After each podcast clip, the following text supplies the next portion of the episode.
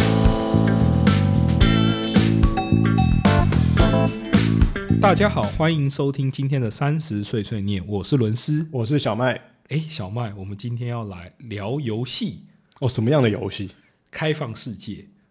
哦，OK，所以是手游或是电脑或游三戏 A 大作也可以，PS4 啊，PS Five。哦。其实 OK 我跟小麦都不算是游戏的重度玩家，哦都不是，我们都不不是，但对我们刚好都是有玩过开放世界的游戏。我有玩过呃巫师三啊、碧血狂杀二啊、原神啊等等，然后小麦有玩过萨尔达传说。对我玩的相对少，但是我的工作好像常常会碰到跟游戏有游关戏的产客户业是 不是？没错，这边稍微简单聊一下诶游戏的进程，就是最早其实是 PC 单机游戏嘛。嗯我们小时候比较有名的可能是诶大富翁四》啊、《风色幻想》啊、什么《仙剑奇侠传》嗯啊、哼轩辕剑》等等。嗯然后到后来是网页游戏，包含《Dota 2》啊、《League of Legends》啊、《魔兽世界啊》嗯哼等等。哼嗯，然后接着可能呃，可能随着呃年龄的增长比较有钱了，就会开始玩一 些三 A 大作，可能是用游戏机玩的 PS4 啊、Xbox 啊、PS5 啊等等。所谓三 A 大作是什么意思啊？哦，三 A 大作指的是高制作费用跟高行销成本的游戏，通常它的制作费用可以高达八千万美金到一亿五千万或甚至以上，哇，所以它是钱堆出来的概念，它是钱堆出 来，就是一个非常贵的游戏，这样重子本投资的这个游戏产品。重本投资的游戏产品。这边呃，那开放世界游戏又是什么意思呢？其实它会跟呃所谓的 RPG 结合在一起，就是 role play game 嗯这样子，角色就是角色扮演扮演，你扮演一个角色，然后去探索它的世界，然后去理解这个世界发生的事这样子。 OK，对，然后一一些比较著名的开放世界游戏就包含《萨尔达传说》啊、《巫师三》啊、《碧血狂杀二》啊、《GTA 五》或是最近的《Cyberpunk 二零七七》等等。所以这有几个特点，就是它创造了一个虚拟的世界，然后它借由里面的可以说是主线任务或支线任务，让你去理解这个世界是长怎么样子的。我举个例子，举例来讲，《碧血狂杀二》它在讲的是美国拓荒的年代，就是很多牛仔的那个年代。哦然后你在跑那个地图的时候，就是一片荒野。 ，OK，它主要是在讲牛仔在呃都市化的过程中逐渐消失，然后面临的一些困境。嗯就是你早期的时候牛牛仔，你身为一个牛仔，在那个游戏里，可能就是诶乱抢劫 啊，或干一些有的没的，因为呃牛仔他是比较扮演游牧民族的一个概念，就是到处迁徙这样子。但是随着都市化，他们能够住的地方越来越少。然后越来越难以生存，然后他讲的就是一个这样的故事。哼，OK，开放世界的形态应该相相对比的，应该就是所谓的线性的游戏了。是，对，那开放世界基本上它的它其实并没有，然后说超级马里奥要打完一关接着第二关接着第三关。嗯没错那开放世界一般来说它没有这样子的一个一定要破什么才可以玩什么的这样一个顺序。是那其实就有点像是你真的是活在那个虚拟的世界里头，然后到处乱走，然后 到处去拼凑你在这个世界里头故事的概念。没错，但有的其实还是会有所谓的主线啊，哦但是它嗯比较像是利用剧情去让你更加了解这个世界。再举个 Cyberpunk 二零七七的概念，因为赛博朋克嘛，嗯赛博朋克的这个概念其实就是高科技低生活，就它描述的是一个未来的社会。但呃，里面的呃科技非常的先进，可能有异体啊，就是你可以呃加装机械手臂呀、或加装一些机械的东西，然后到处都是高楼大厦啊。但是因为贫富差距的关系，导致人们的生活非常的凄惨。嗯然后资本主义呃集权化，就是它会产生一些垄断型的国际企业去统治这一个这个世界。哼，嗯哼，就就是是很像科幻片的内容。财阀就很像科幻片的内容，然后通常主角会是反权威的角色，呃呃然，后就去理解这个世界，然后你对就可以去体验所谓的赛博朋克究竟是怎么一回事。对 Cyberpunk 后来也有改编成成动画片这样子。哦，对，那个动画片还呃在 Netflix 就可以看到，是非常好看，因为我 OK 看完对吧 OK，就他他，我觉得他非常呃抓到这个 cyberpunk 的这一个精神，所以大家由此可见就知道，诶，开放世界大概是它就是利用剧情的推进去让你了解呃这一个、呃、这个世界的世界观，然后它的自由度非常的高，嗯其中最高的可能就是塞尔达传说，大家都说它是开放世界的顶了。哼，对，就是有人甚至更夸张，说是人类史上 开发过这个最完整、最成功的一款游戏了。对，对但是这个开发的金额其实非常的高，在这边也分享另外一个开放世界游戏，呃，《最后生存者》嗯，一跟二，《最后生还者》生还者，它其实就是《The Last of Us》，它讲的是一个末日的故事，也就是哦这个世界被僵尸占领了。后来好像也也翻拍成，它有翻拍成美剧， 对， OK 但是好像美剧的评价不是很好，哦，但我没看过啊，这是部分我就不太知道。是然后他其实他这个投入了《最后生生还者二》，他投入了超过两百个人，接近七年去开发， OK，然后他开发费用就二点二亿美金，哇，加上行销费，他可能是四亿哦，三三四亿美金的是这个水准，你就知道然后做游戏，尤其一款成功的游戏，它所它的利润有多高而且他但是他风险特别高，哦，当然，对，当然就是高风险高报酬嘛。是是，然后最后生传生还者二，他那时候觉得要卖超过四亿美金才会回本嘛。呃，然后用这个算法就是要七百万套，就他最后卖了三千七百万套，嚯，就听起来是大赚，嗯，但如果去算的话，它其实 ROI 不到一倍，哦就其实也没有那么多高报酬。 ，OK，所以近几年其实游戏业碰到一个困境，对，就它三 A 大作越来越少了，哦，嗯，因为高投入，它的成本有一点有一点划不来，有有点太高，然后回报不见得那么高，嗯它反而做一些低成本的手游。能够赚更多钱，嗯然后这边特别的其实就是中国米哈游发行的一个《原神》，哼 嗯，他当初刚做起来的时候被骂到不行，因为大家批评他就是抄袭《萨尔达传 说》。 ，OK，事实上，他第一章还非常的像，因为他第一章是在蒙德，然后蒙德是一个当地的地名，是一个崇尚自由的国度，然后就非常像欧洲的场景，就很像《萨尔达传说》旷野之息的场景这样子 OK 就有一点奇幻童话风吗？如果硬要给他一个风操格的作界话面听说也是蛮像，我是没有玩过原神的，但是伦斯是原神的老玩铁家，粉 老玩家，对。现在还有在玩，我玩了应该有个三年、四年，应该三年应该有。 OK，我忘记我具体是在他第三章呃第二章的时候就开始玩，他有一个叫璃月的地方，这我样我记得前不久吧，这个呃，米哈游在在伦敦的泰晤士河，然后做了一个，应该是它里头的一个角色的的一个类似那种呃大的橡皮鸭那样子的一个一个水上的一个实体广告，嗯对，然后总之就是很大的一个广告了，然后放在泰晤士河上。然后有人就对比当年鸦片战争，就是当初英国人把鸦片卖到中国，现在中国人中国把把野手生卖到欧洲手手游卖到英国，都是精神鸦片。 你这么讲也没错了。原神非常了不起的地方在于，它目前累计的总营收已经破四十亿美元了，嗯哼，这是一个非常夸张的数字。是当然，四十亿美元中第一名当然是中国啊，嗯，占比三十四趴，第二名是日本，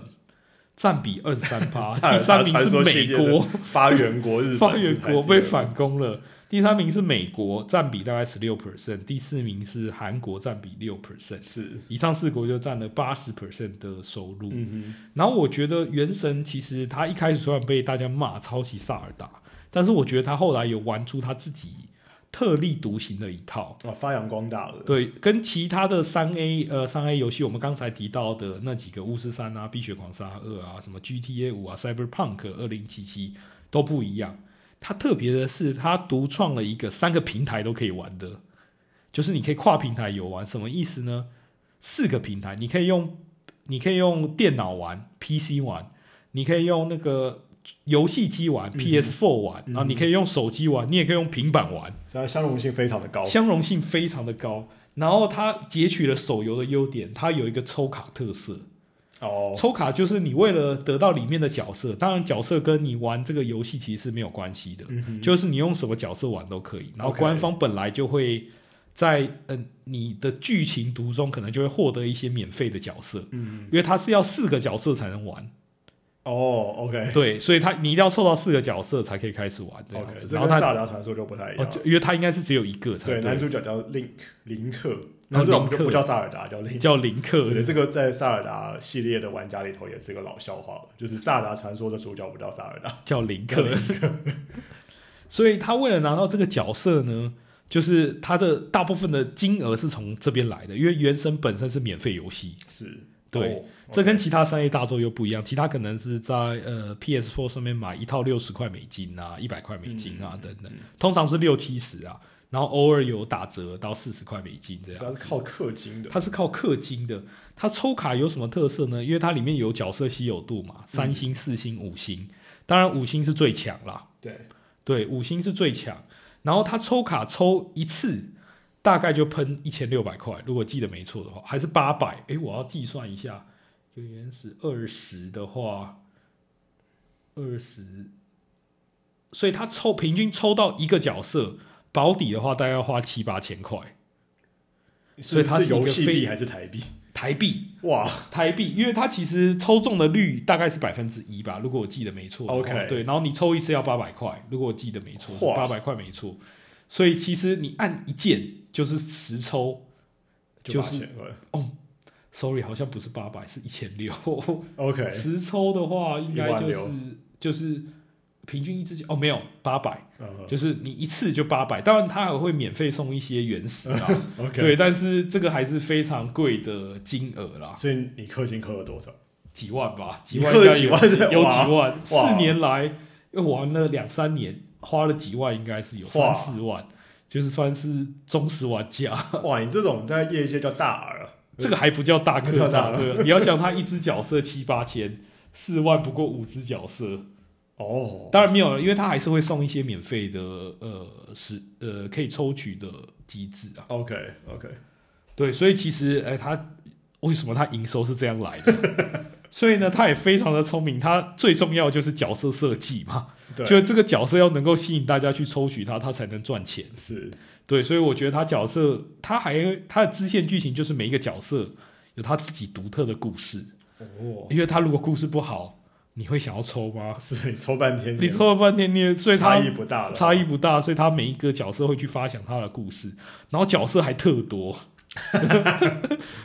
我没有去里头鸡蛋，其实三三三十几个一定是有的。 OK，对，哇，那三十几个知道花多少钱？应该是不会有人想要抽满，因为它有分呃稀有度啊，三四五星嘛，呃通常只有四五星需要抽取啦。 ，OK，所以你现哦，在没有，只有四五星啊，我讲错了，对对对， OK，就只有四星跟五星的差别，对啊。所以你现在都是四星跟五星，哦，没有，因为它角色只有四星跟五星，哦，对对对， o k 没有三星，我记错了，对。嗯所以抽卡游戏会发，就是个就是个非常容易赚钱的。你想，你花六十美金买一个三 A 三 A 游戏，人家只要抽一次十连就超过了。 对， 可我可是能抽两次十连就超过了，是是对，但是他当然大部分氪金的人还是少数啦，嗯可能只有二十 percent，但这二十也 percent 够可以了可以够养活这间公司了，对啊所以我觉得他第一个就是因为他角色背后的故事写得很不错，所以他就有这个抽卡的特色，嗯，这其实也是手游的一贯特色啦。但是有一些手游，呃，比如说比较有名的就是呃 FGO Fate Grand Order，它也是同样的，就大家为了收集角色嗯会去抽取它。但是它非常聪明的是，它是绑动画的 IP，、哦，就是它当初有呃出了一系列的动画，对就是 Type Moon 这家制作公司出了一系列呃关于这个世界的动画，哦然后是非常多的那种。然后这个本来就是一个非常有名的 IP，是然后他就出了这个游戏，因为动画现在越来越难赚钱了嘛。是这个游戏号称大家大家玩这个游戏的时候都可以光明正大说，我是为了让资助他们动画的 制作成本 OK 才去玩的 OK，很伟，大的，很伟大，很伟大。然后《原神》它有几个特色，它其实有不同的地区，然后不同的地区其实就是借鉴不同的国家。第一个地区其实就是欧洲，叫蒙德，就是崇尚自由嘛，哦自由、浪漫啊、理想主义啊，你就可以发现，哎、它整个城市的氛围就是非常的自由，然后轻松自在这样子。 ，OK，然后第二个国家有趣叫里约，它注重的是契约精神，然后它借鉴的是中国。 OK，好好， 对，有所以点讽刺的感觉。怎么说？契约精神。好，没关系，你继续。 就是契约精神这样子。诶，这边，然后第三个国家其实是日本，到期，它借鉴了有一点像是日本锁国时代，哦，所以这个国家把自己锁起来，然后杜绝一切的海上贸易这样子。是对啊是所以它地形其实也会配合，所以你看第二第二个国家里越，它的地形就非常多的岩石地形，有那种峡谷啊，就是它接近中国的可能黄山啊之类，哦所以就感觉得出来哇，很多的岩石的地形、高山啊 OK 等等的，对 OK，对。然后第三个国家到期其实就是日本，从你可以看到很多的神社啊，嗯然后相对的角色也会呃，比如说武士啊等等。嗯对，然后第四个国家须弥，它这个就没有特定的国家，它是一个充满智慧的国度，有点像是未来。然后大家用一个虚空终端去连接，就你的知识是可以下载的，哼，OK，就是你自己哎，就透过那个仪器去接收不同的知识，所以是一个充满智慧的国度。这不是 Elon Musk 的理想世界吗它在游戏中可以达成啊， ？OK，所以呢，它就是呃，总共有七个国家啦，但是目前就只有公布了四个国家。哦，所以还在开发的，啊还在开放当中，它其实就是一期为期二十八天，然后一直不断的更新。 OK，你要想要出新角色嘛，是不是要有新世界？对对，对，不同的国家要有新角色，才可这以样继续才有赚营钱收的流，才有流量才会出来啊。所以它开放世界的冒险，就是你可以在这这些特别的场景去做一个呃旅游，就真的是旅游的角度、嗯嗯对。但是我觉得它细节还有待加强，但因为它角色设计的太好了。 OK，就其他的开放世界游戏，可能有一些细节是特别的好，比如说像是 GTA 五啊，或《碧血狂杀二》，它的制作公司叫做 R 星，对就是它是以一个细节为主的。举例来讲，你在里面可以看到，你可以搭它的地铁哦，这边旅游，是就你是旅搭地铁是可以看到哎、周遭的街景，然后你是真的可以搭地铁的，嗯在《碧血狂杀二》是可以的。然后 GTA 五据说里面还有电视节目，就你可以 OK 坐在那边看电视 节目，好像还有七八个这打样。电动的时候看电视对节，目，打电动的时候看游戏世界里的电视节或目者，是在打电动的时候用游戏的人物打电动，有游戏对，还可以哦用我记得游好像有游戏游戏人物打电动，所以它的细节是非常到位，这也是阿星里面厉害的地方。然后另外一个比较有名的开放世界就是 CDPR，就是巫师三跟 Cyberpunk 二零七七，它反而是剧情的故事写的特别好。嗯就刚才如果《碧血狂杀二》GTA 五是细节非常到位，当然故事也不错，但是 CDPR 就是故事写的非常的深刻，哼，嗯，然后他会写到人性，然后他结局非常的多，然后你的里面的选择会导致不同的结局，然后你会发现你自己的选择是有重量的， OK，就可能导致某一些角色的死亡，或是一个非常残酷的选择，哦 OK，就是你是要救几个小朋友呢，还是救整个城市这种感觉？哦，OK，对有在哲学层次的选择，对，这真的是哲学层次，因为呃，巫师三是比较写实一点，它描述的是一个魔法的世界、嗯魔幻的世界。然后一开始前几章特别难玩，因为它是一个战后的世界，嗯就是经历过战争，那个地区叫威伦，对，所以你可以发现四处强盗横行啊，那到处都是尸体啊，OK，然后那个设计又非常的阴暗啊，嗯然后你玩一玩，整个人都感觉郁闷起来了，然玩后它游的戏本来是为了要开心，对，本来是为了开，然后他故事都特别的悲情， ，OK，特别惨，特别惨，就是可能有一些角色你跟他聊一聊，结果你隔隔几天发现他的尸体，哦，然后你就非常的 shock 这样。他跟你说他要去，比如说他是战地记者，嗯，他说他为了要记录人们的生活，在战争时候的生活，他非常有热情，对，然后要去那边记录。结果你过个几天发现一具尸体，发现是他，你是因为这样所以才不去当战地记者吗？ 也不是，也不是，对，但是它就是充满了，所以呃，刚才有提到 CDPR，就是以它多重选择跟你选择造成的后果作为一个游玩点。嗯，原神单纯的就是，诶，它景色很漂亮，然后角色太香了，就做的太好了，让你很想要抽。 OK，因为我觉得人都有，你可以说是赌博的欲望吗？ 就是你就很想要幻想十十连出金，意思就是说他命中比率只有一 percent，对你应该要抽一百次才会中一只嘛，对，你就想要十次就中，哦，所以他很多的手游也是，呃。做到这一点，但手游被大家诟病的就是它游戏性跟故事性偏低，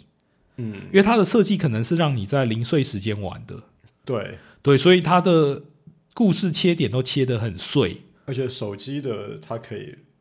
承担的运算速度其实是有它差它的的限制在。对，是有它的限制在，所以它故事性就没有办法那么高。然后大家都之前有一篇报道是说手游会杀了游戏，哦，因为你看手游这个赌博性质嘛， 对它，只要角色设计的好，那大家更愿意花钱。然后大家现代人越来越有完整的时间去享受一个娱乐，嗯，他可能玩三 A 大作，你必须要留一个小时啊去享受它，但你手游十分钟就可以了。对，对，所以导致呢，诶，手游呃越来越盛行，反而导致三 A 大作越来越少，然后再加上高成本、高研发、高研发跟高行销成本的投入，它风险其实是非常高的。嗯嗯，所以《原神》算是在此之中找到了一个非常特别的，就它既有手游的元素，